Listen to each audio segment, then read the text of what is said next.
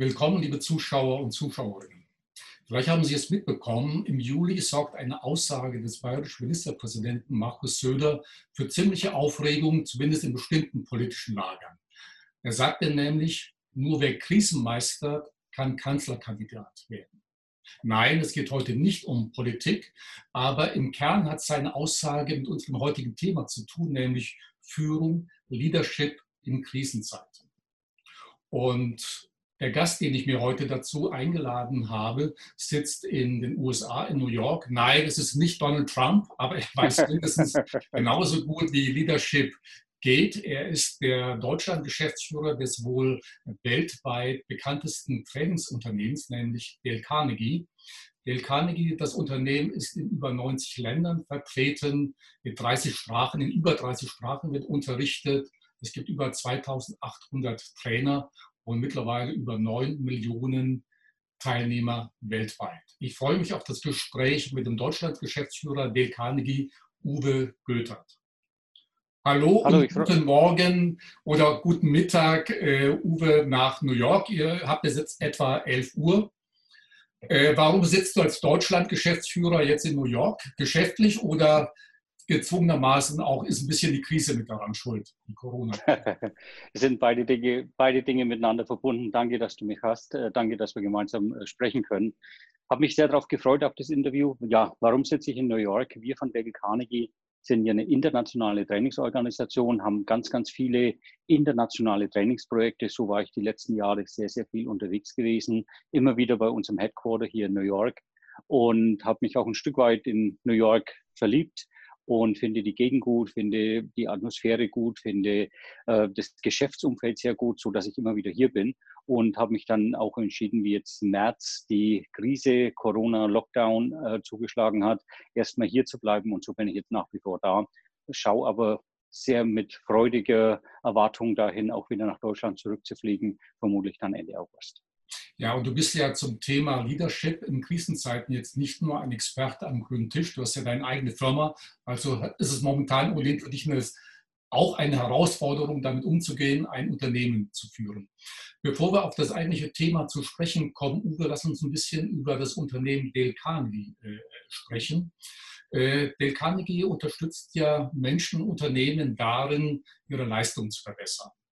Und ich denke, viele Menschen kennen bereits den Namen Dale Carnegie. Ich habe mal die Bücher bei mir herausgesucht, die bei mir zu Hause stehen, über Dale Carnegie. Äh, zwei ältere Bücher und drei Trainingsbücher, Besser sprechen, Führen mit Persönlichkeit. Es gibt also eine ganze Reihe.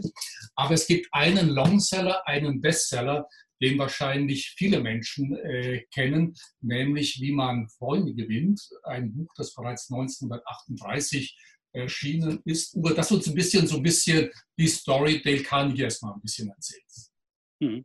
Ja, sehr gerne. Du bist einer von vielen, äh, die in Deutschland die Bücher zu Hause im Schrank stehen haben. Ich kenne die Bücher noch von meinen Eltern, die die auch im Schrank stehen hatten.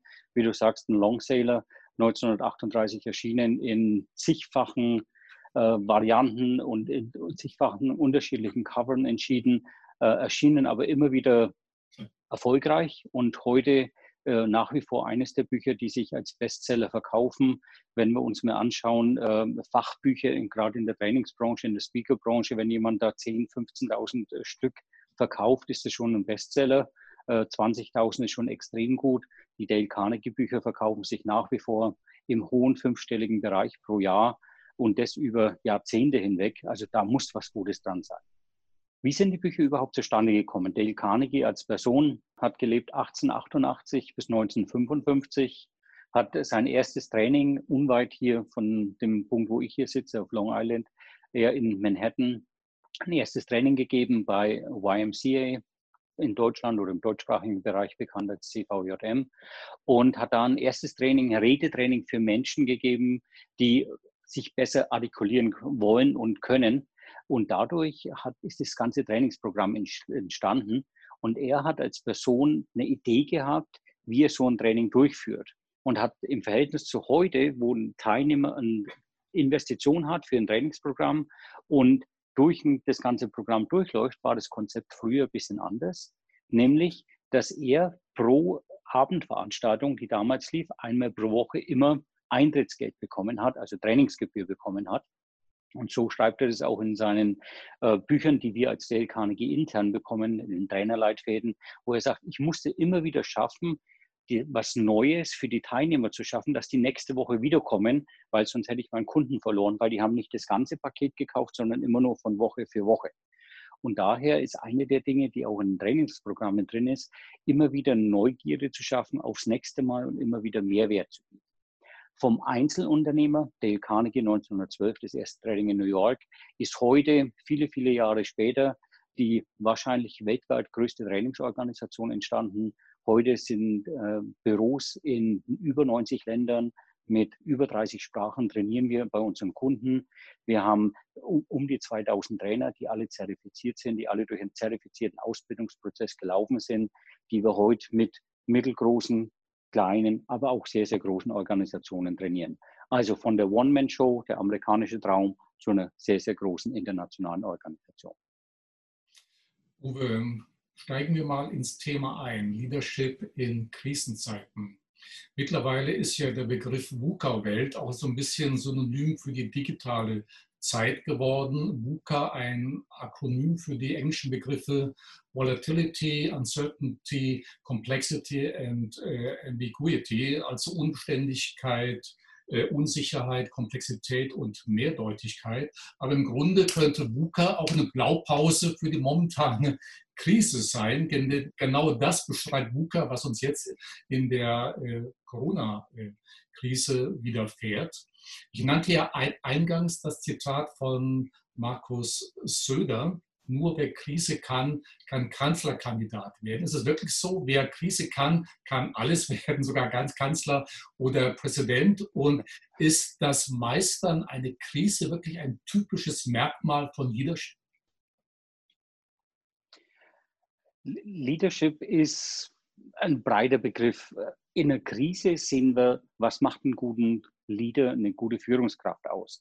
Das sehen wir in Politik, das sehen wir in der Wirtschaft, das sehen wir im Unternehmen, das sehen wir aber auch im Privatleben, bei Vereinen, Verbänden, bei Organisationen. Leadership ist ein wichtiges Thema, aber es wird wie, als wenn wir eine Lupe nehmen und durch die Lupe schauen. Äh, die Lupe können wir mit einer Krise vergleichen.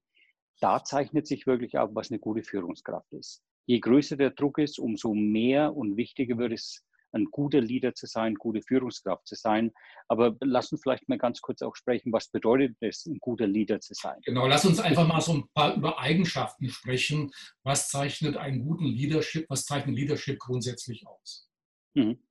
Ja, also wenn wir anschauen, Menschen kommen in eine Führungsposition und sind dann damit gesetzt auch Leader, hat damit noch relativ wenig zu tun. Sie sind zumindest in der Position, aber die Leadership-Fähigkeiten, die muss jeder entweder schon mitbringen oder sich entwickeln. Aber ich glaube, gerade in dieser ungewissen Zeit, in der wir uns gerade befinden, ist das Thema Zuhören, reinhören, Empathie zu haben und mit dem Mitarbeiter, mit dem Kunden, mit dem Umfeld wirklich eine Verbindung aufzunehmen, eine ganz wichtige Führungsfähigkeit.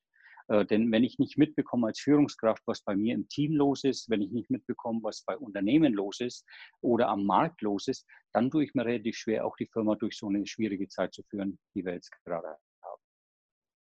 Äh, wenn man so ein bisschen die Medien liest, sei es online oder offline, im Bereich Print, wird man immer wieder von Remote führen sei mhm. besonders gefragt in der äh, Krise. Das heißt ja auch du als Führungskraft, als CEO von Dale Carnegie, du siehst jetzt nicht mehr deine Mitarbeiter hautnah. Das heißt, du sitzt in New York, das meiste geht über Zoom oder ähnliche äh, Dienstleister. Mhm.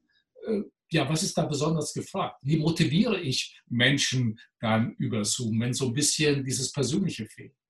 Wir als Führungskräfte müssen uns natürlich überlegen, wie schaffen wir es denn, dass unsere Mitarbeiter mit uns arbeiten wollen und nicht nur mit uns arbeiten, weil sie müssen, weil sie Mitarbeiter sind. Das ist, glaube ich, in der Zeit, in der wir gerade sind, extrem wichtig, noch wichtiger denn je, dass wir ein Team haben um uns herum, die mit uns gemeinsam agieren wollen, die mit uns gemeinsam durch die Zeit gehen wollen. Auf die Frage hin, wie arbeiten wir denn? Wie arbeite ich mit meinem Team ähm, von New York aus in Deutschland? Wir haben jeden Tag um 15 Uhr sprich 9 Uhr meiner Zeit, eine Videokonferenz, eine Zoom-Konferenz, eine halbe Stunde getaktet, wo wir alle Teammitglieder dabei haben, jeder kurz berichtet, was lief gestern, was steht heute an, was steht für die Woche an. So diskutieren wir jeden Morgen meiner Zeit, jeden Nachmittag deutscher Zeit die aktuellen Themen. Und wenn wir dann sehen, da gibt es Einzelprojekte, Einzelthemen, die mehr Diskussionsstoff oder Zeit bedürfen, setzen wir einfach ein separates Meeting an, um die Themen durchzudiskutieren. Ähm, es ist gerade jetzt besonders wichtig, dass jeder im Team informiert ist, wo stehen wir, wo steht die Firma, wo gehen wir hin und was sind die Schritte durch diese ganze VUCA-Zeit zu kommen. Denn Transparenz ist einer der ganz, ganz wichtigen Faktoren, die heute Führungskräfte in der schwierigen Zeit an den Tag legen dürfen und müssen. Das Thema Kommunikation ist es insgesamt ein bisschen anspruchsvoller geworden. Also so ein Stichwort Führung, äh, Führen durch das Wort. Es gab mal so einen Bestseller des Jesuitenprofessor äh, Rupert Lai, also die Kunst der Gesprächsführung. Ist das heute wichtiger denn je, auch rhetorisch gut drauf zu sein? Absolut noch viel wichtiger als selbst rhetorisch gut drauf zu sein, ist, die beiden Ohren einzusetzen, noch viel mehr zu hören als zu sprechen. Und reinzuhören, wie geht es den Mitarbeitern, was läuft äh, neben den unternehmerischen Dingen auch persönlich ab, weil wir alle und jeder, der in dem Thema beteiligt ist, und es sind derzeit alle, hat nicht nur berufliche Herausforderungen, hat nicht nur vielleicht wirtschaftliche Herausforderungen, auch emotionale, familiäre Herausforderungen. Und da ist es als Führungskraft besonders wichtig, Empathie zu zeigen und nicht nur reinzuhören, sondern auch zu verstehen und damit umzugehen.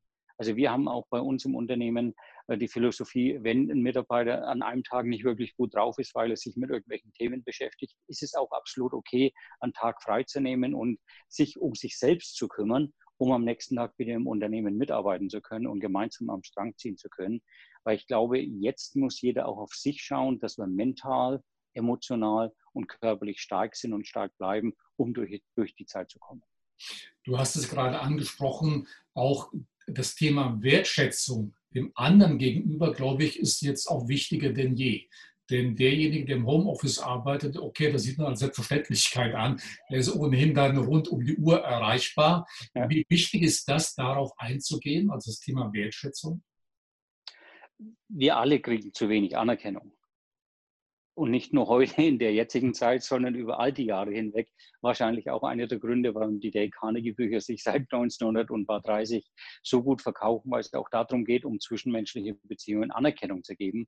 Und wenn wir heute in unseren Trainings fragen, egal auf welcher Ebene, sei es ein öffentliches Training vom Hausmann, Hausfrau bis zum Unternehmer oder Unternehmerin, vom Managerin bis zum Manager, querbeet, wenn wir fragen, wer von Ihnen, wer von euch Teilnehmern hat denn zu viel Anerkennung die letzte Zeit bekommen? Niemand. Wer hat denn, wünscht sich denn mehr Anerkennung? Sehen wir alle Hände nach oben und jeder wünscht sich mehr Anerkennung, egal welche Ebene, Mann, Frau, Kind, was auch immer. Ähm, aber die Frage, haben wir denn genügend Anerkennung gegeben? Denn wie ich bin überzeugt, wenn ich genügend gebe, bekomme ich auch wieder was zurück. Und dementsprechend ist es einer der Punkte, dass wir uns selber an uns selber appellieren müssen, auch ein Stück weit mehr Anerkennung zu geben, um selber auch ein Stück Anerkennung zu bekommen. Auch, auch wenn ich es vielleicht nicht von der gleichen Person bekomme und das ist auch gar nicht die Absicht von Anerkennung geben, sondern die Wichtigkeit, Anerkennung zu geben, ist wirklich zu sehen, was hat mein Gegenüber gut, richtig, klasse gemacht, um das zu begründen, wo habe ich es gesehen und auf welche Charaktereigenschaften weist es hin. Ansonsten ist Anerkennung vielleicht auch nur eine Flungelei und oberflächlich. Da müssen wir heute viel, viel tiefer gehen und gerade in dieser schwierigen Zeit, in der wir gerade sind hat ja unmittelbar auch mit der Unternehmenskultur zu tun. Also wenn Werte immer schon besonders geschätzt äh, worden sind, Kultur im Unternehmen, ist es dann leichter, heute auch mit äh, den Mitarbeitern umzugehen? Ein Mitarbeiter sollte in, Unternehmen, in ein Unternehmen dann reingehen, wenn es in die Kultur passt.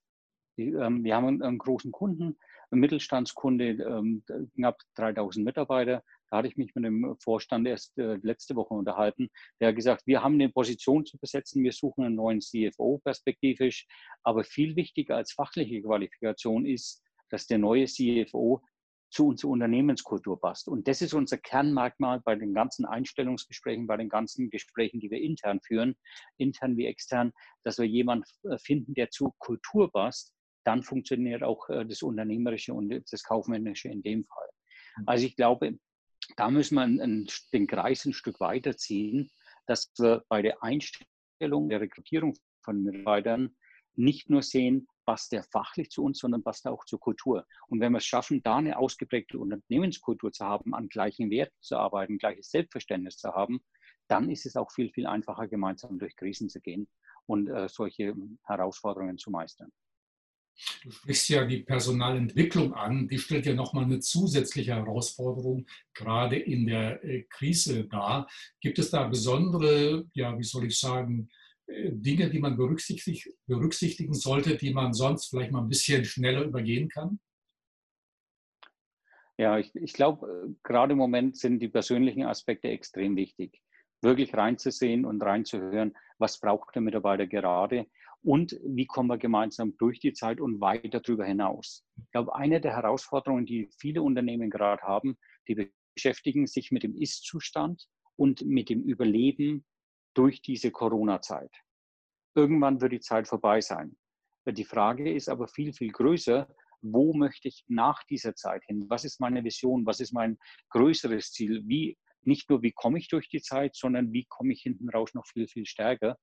Und da ist es, glaube ich, wichtig, eine eigene Strategie zu haben, aber auch zu sehen, welche Fähigkeiten brauche ich im Unternehmen und welche Fähigkeiten muss ich bei meinen Mitarbeitern weiterentwickeln, um dann weit über die Ziellinie des Überlebens der Corona-Zeit hinauszukommen.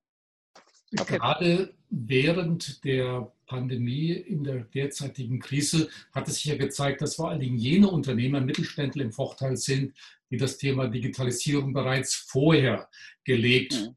und im Unternehmen umgesetzt äh, haben. Und wie wichtig ist eigentlich für das Leadership-Thema Algorithmenkompetenz? Muss der Chef, der CEO wirklich so kompetent sein, um entscheiden zu können, okay, das ist wichtig, das ist weniger wichtig? Also wie entscheidend ist Algorithmenkompetenz? Hm. Ich glaube, wir kommen ohne künstliche Intelligenz, Algorithmenintelligenz nicht mehr aus. Wir haben es überall, wir haben es in unseren Telefonen, da gibt es ein Siri und dann gibt es ein Amazon, dann gibt es andere Möglichkeiten, wo wir sowas nutzen können. Im Bereich Führung, glaube ich, wird uns das immer eine gute Unterstützung sein. Aber ich bin davon überzeugt, den zwischenmenschlichen Kontakt, wirklich den Kontakt von Mitarbeiter zum Vorgesetzten, vom Vorgesetzten zum Mitarbeiter, zu den Kollegen, den kann uns hoffentlich keiner auch abnehmen. Denn ich glaube, die Feinheiten rauszulesen und nicht nur zu hören, sondern auch zu sehen, die Mimik, die Gestik, äh, zu spüren, welches Gefühl hat in mein Mitarbeiter gerade, das kann uns am Ende keiner nehmen. Aber ich glaube, es ist eine gute Unterstützung.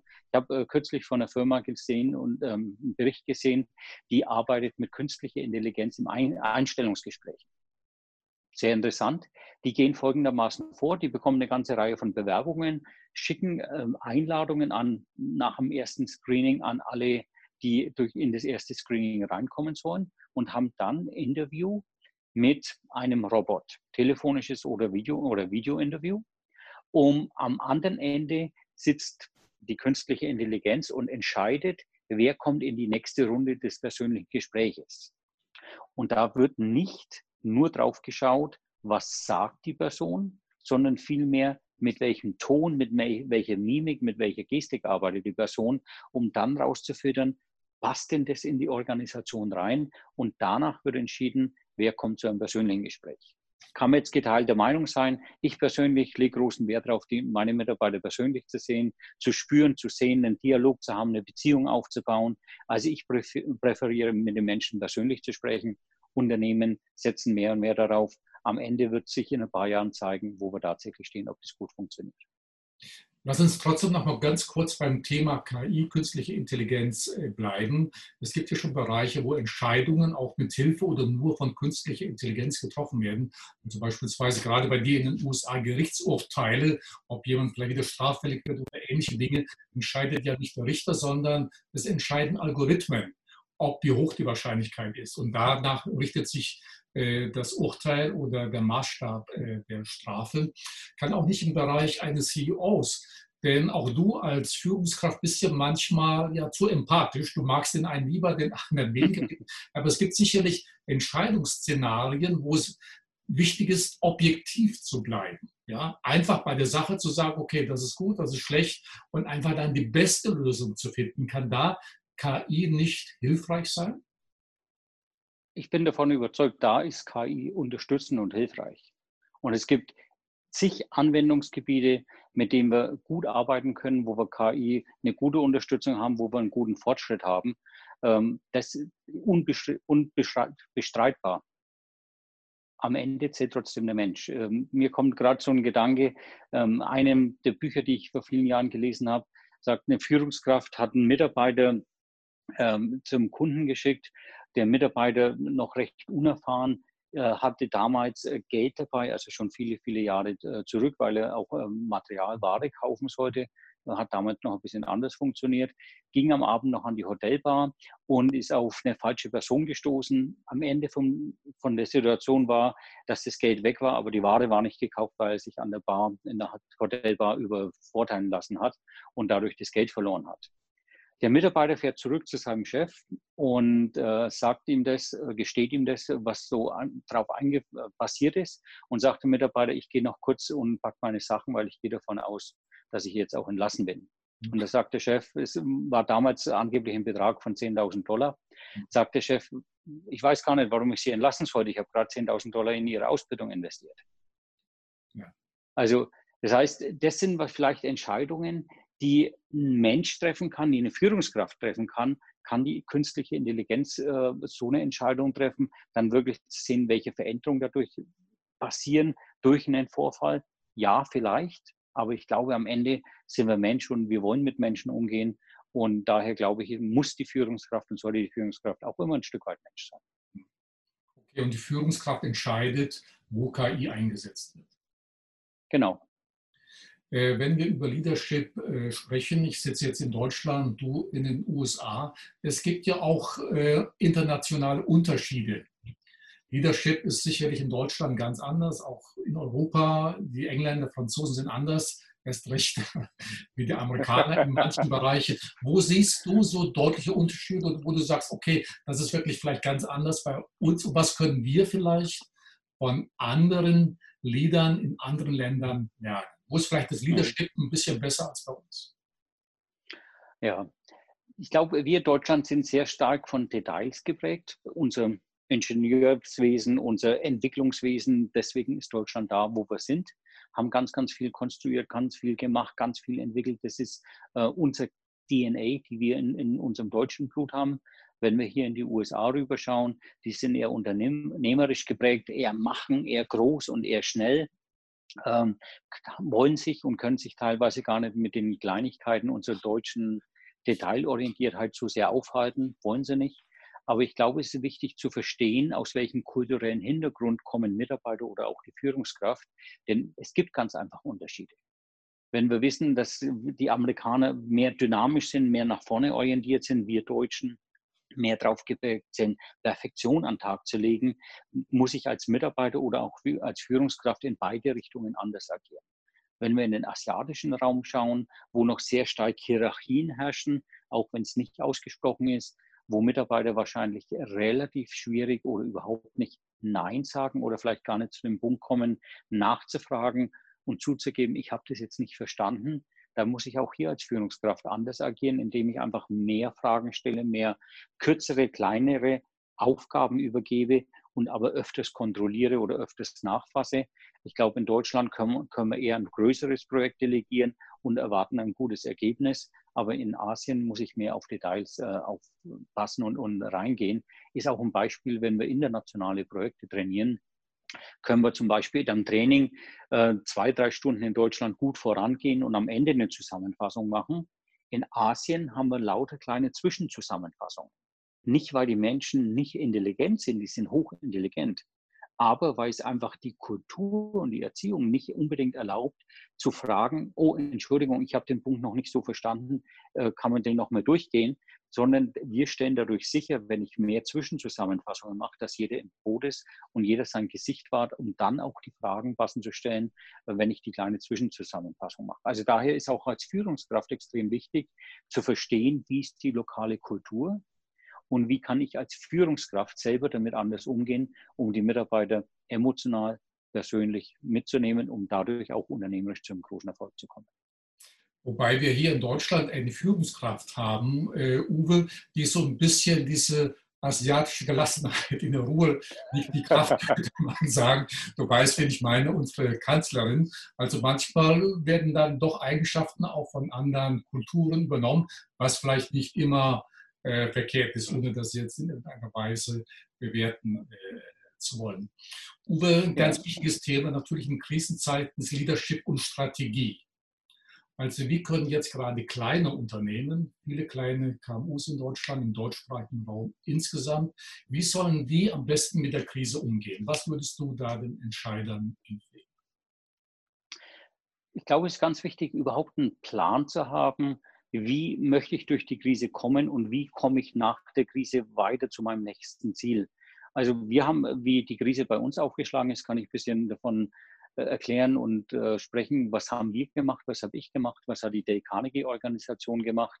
Ähm, ich bin rangegangen und habe mir überlegt, mit welchen Themen haben wir überhaupt zu tun und habe daraus an dem Punkt eine Strategie entwickelt, die heißt bei mir 19 to 25, 19 zu, äh, zu 25, heißt aus dem Jahr 2019 oder auch so ein bisschen abgeleitet Covid-19, äh, also von 19 ins Jahr 2025 zu schauen was muss ich tun, um vorbereitet zu sein, dahin zu kommen. Das heißt, ich habe mich gar nicht zu sehr mit dem Thema beschäftigt, wie habe ich jetzt Troubleshooting zu machen und wie gehe ich mit Punkt 1 bis 10 um auf meiner To-Do- und Prioritätenliste, sondern eher den Blick versucht, über den Tellerrand hinaus zu, zu wagen und zu sagen, wie sieht mein Unternehmen 2025 aus? Daraus habe ich vier Punkte abgeleitet.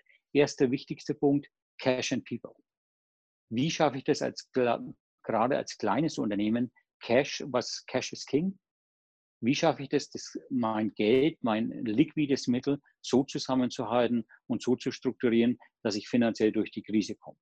Zum Glück hat auch äh, die deutsche Regierung ja auch Fördertöpfe äh, bereitgestellt, KfW-Fördermittel, Überbrückungsgelder, Kurzarbeit. Also da gibt es ganz, ganz viele Elemente, da würde ich jedem empfehlen, ganz äh, intensiv mit dem Steuerberater, mit dem Berater reinzuschauen, welche Töpfe kann ich anzapfen, welche Unterstützung kann ich bekommen. Das war Punkt eins, weil ich glaube, wenn wir Unternehmen anschauen, gibt es zwei Gründe, warum Unternehmen Insolvenz anmelden oder nicht funktionieren. Das eine ist Krebs und das andere ist Krebs als Krankheit und der andere ist ein Herzinfarkt.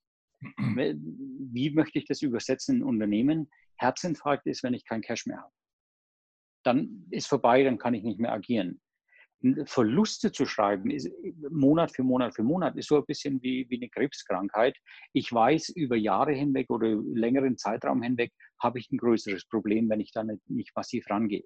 Also daher ist jetzt im ersten Schritt war wichtig und ist wichtig, wie kann ich den Herzinfarkt vermeiden, nämlich dass ich aus kein Cash mehr habe, sondern Cash sicherstellen, zu schauen, dass genügend da ist. Dazu gehört für mich als gute Führungskraft, mein Gehalt als gutes Vorbild voranzugehen und einfach auf, ähm, einfacher gesagt wie getan, aber auf meine Entnahmen, meine Gehälter als Unternehmer, gerade im kleinen äh, unternehmerischen Bereich, zu verzichten oder so weit wie es geht, äh, nach unten zu reduzieren. Zweiter Punkt, People.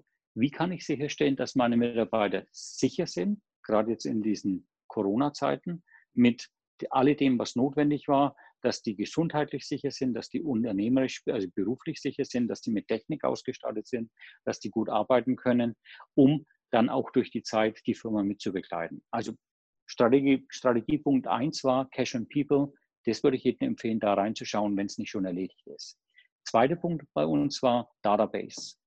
Nämlich zu schauen, wer sind meine Kunden, was machen meine Kunden, welche Themen haben denn meine Kunden und wie kann ich meine Kunden mit Zusatznutzen versorgen, die vielleicht heute gerade im Beratungsbereich oder im Trainingsbereich nicht unbedingt bezahlt werden, weil Firmen das ganze äh, Personalentwicklungsthema erstmal nach hinten geschoben haben.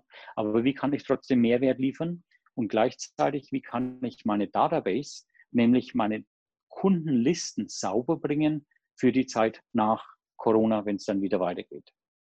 Dritter Punkt war Readiness und Action. Readiness und Action. Also wie kann ich mich darauf vorbereiten für die Zeit nach Corona, dann gut aufgestellt zu sein? Muss ich Mitarbeiter weiterentwickeln? Brauche ich neue Produkte? Muss ich Innovationen fahren?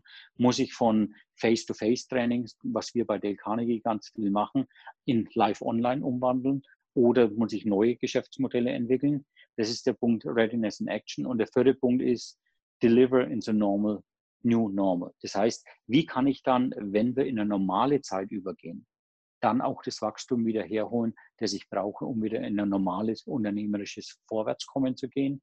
Aber wie komme ich ins Jahr 2025, um auch meine Ziele zu, zu erreichen? Kurz zusammengefasst, Empfehlung an die KMUs, Cash and People, Database, Kunden, Readiness und Action und Deliver for the Normal, wenn es dann ganz normal weitergeht. Dazu gehört gutes Wachstumspotenzial zu entwickeln.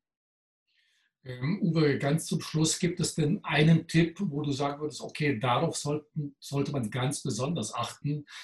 Vielen Unternehmen geht es ja wirklich schlecht. Ja, im gesamten deutschsprachigen Raum, wir vor allen Dingen jetzt äh, Cash-Probleme, äh, man erreicht die Kunden nicht, es wird nicht gekauft. Gut, es gibt natürlich Branchen, Online-Bereich genau das Gegenteil der Fall ist. Aber wo, mhm. wo, würdest du sagen, okay, da, das sollte jetzt unbedingt im Fokus stehen? Das ist der erste Punkt, den man auf jeden Fall angehen sollte. Mhm. Also lass uns mal davon ausgehen, dass das Thema Cash and People gesichert ist. Das ist für mich Priorität eins. Wenn wir den Punkt gesichert haben, ist, glaube ich, der zweite Punkt, äh, und das ist das, was du gerade nachfragst, ist, was muss ich denn unternehmerisch tun? Und da ist, glaube ich, ganz wichtig reinzuschauen, was machen meine Kunden, welchen Mehrwert kann ich meinen Kunden bieten, beziehungsweise wo drückt der Schuh bei meinem Kunden, welche Probleme haben die und wie kann ich meinem Kunden oder potenziellen Kunden dabei helfen, deren Problem zu lösen. Wo sich eine Tür zumacht, kann sich eine andere Tür aufmachen. Die Frage ist, wie kann ich den Mehrwert an meine Kunden weitergeben? Und wenn ich den Punkt finde, den Flaschenhals, den Bottleneck meines Kunden, wenn ich da sehen kann, wo kann ich den Mehrwert liefern, dann werde ich auch langfristig und kurzfristig, kurzfristig neue Aufträge bekommen und mittel- und langfristig gute Kundenbeziehungen entwickeln. Ich würde allerdings auch sagen, dieser Punkt trifft auch dann zu, wenn Cash vielleicht nicht so in Ordnung ist. Fokus auf die Bestandskunden, dort gucken, was möglich ist. Denn nur dort kann ich wirklich hoffen, dass auch die Geschäftsbeziehungen in Zukunft funktionieren. Absolut. Und das erwartet ein flexibles Umgehen. Wir von der Economy, wir haben viel mit Mittelstand und großen Firmen zu tun. Mhm. Und das sehen wir auch. Und oft ist ja immer groß gegen klein. Wir als kleine Organisation mit irgendwie einem Team von 25 Leuten ähm, ist ja oft zu sehen, wenn man mit einem großen Konzern arbeitet, wer hat die Macht, wir haben aber gesehen, wie wir im Februar, im März die ersten äh, Verschiebungen unserer Trainings reinbekommen haben, haben wir ganz viel mit dem Kunden diskutiert, darüber gesprochen, wie sind denn Stornobedingungen. Wir wissen alle, wenn der Kunde äh, sechs, acht Wochen vorher storniert, fällt eine Gebühr an, etc. Aber am Ende sitzen wir alle im Boot, im gleichen Boot. Heute darauf zu bestehen, auf eine Stornobedingung, äh, um kurzfristig ein bisschen Cash reinzubekommen, glaube ich, zerstört langfristig eine gute Kundenbeziehung. Klar muss man in den Vertrag reinschauen, klar muss man schauen, was ist dokumentiert, wie arbeiten wir zusammen. Aber in so einer außergewöhnlichen Situation ist es, glaube ich, viel, viel wichtiger, was kann man als gleichwertige Partner gemeinsam tun, um Dinge voranzubringen. Und da haben wir auch von die Erfahrung gemacht, dass viele große Firmen auch gesagt haben, wir wissen, dass es in kleinen Firmen extrem schmerzt. Wir schätzen, wenn ihr uns was gebt, dementsprechend sind wir auch bereit, da zusammenzuarbeiten. Also wir haben ähm, 95 Prozent unserer Aufträge, kann ich an der Stelle ganz äh, offen ansprechen, 95 hm. Prozent unserer Aufträge im März verloren. Das ist die schlechte Nachricht. Die gute Nachricht ist, 95 Prozent unserer Aufträge waren nicht verloren, sondern nur nach hinten geschoben. Das heißt, wir schauen in eine gute Perspektive rein, sofern wir auch wieder sauber trainieren können, die gesundheitlichen Rahmenbedingungen ähm, gegeben sind, auch die rechtlichen Rahmenbedingungen gegeben sind, sehen wir äh, einen ganz großen Nach Nachholbedarf von den Firmen, die uns hoffentlich dann auch weiter darauf vertrauen, mit uns zu arbeiten und die Sachen wieder aufzuholen. Also ich glaube, in der jetzigen Zeit ist es ein Geben und Nehmen, eine Partnerschaft zu entwickeln und Diamanten werden unter Druck geboren.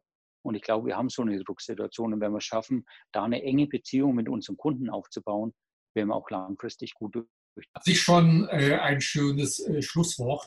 Aufgrund äh, deiner Kontakte zum deutschen Mittelstand und dem gesamten deutschsprachigen Raum dein Wortnis zu nehmen, du bist also wirklich zuversichtlich. Das heißt, also wir sind gut aufgestellt, dass es zumindest viele, vielleicht auch die meisten, nach der Krise doch wieder geschaffen und wieder das Ganze ein bisschen nach oben geht.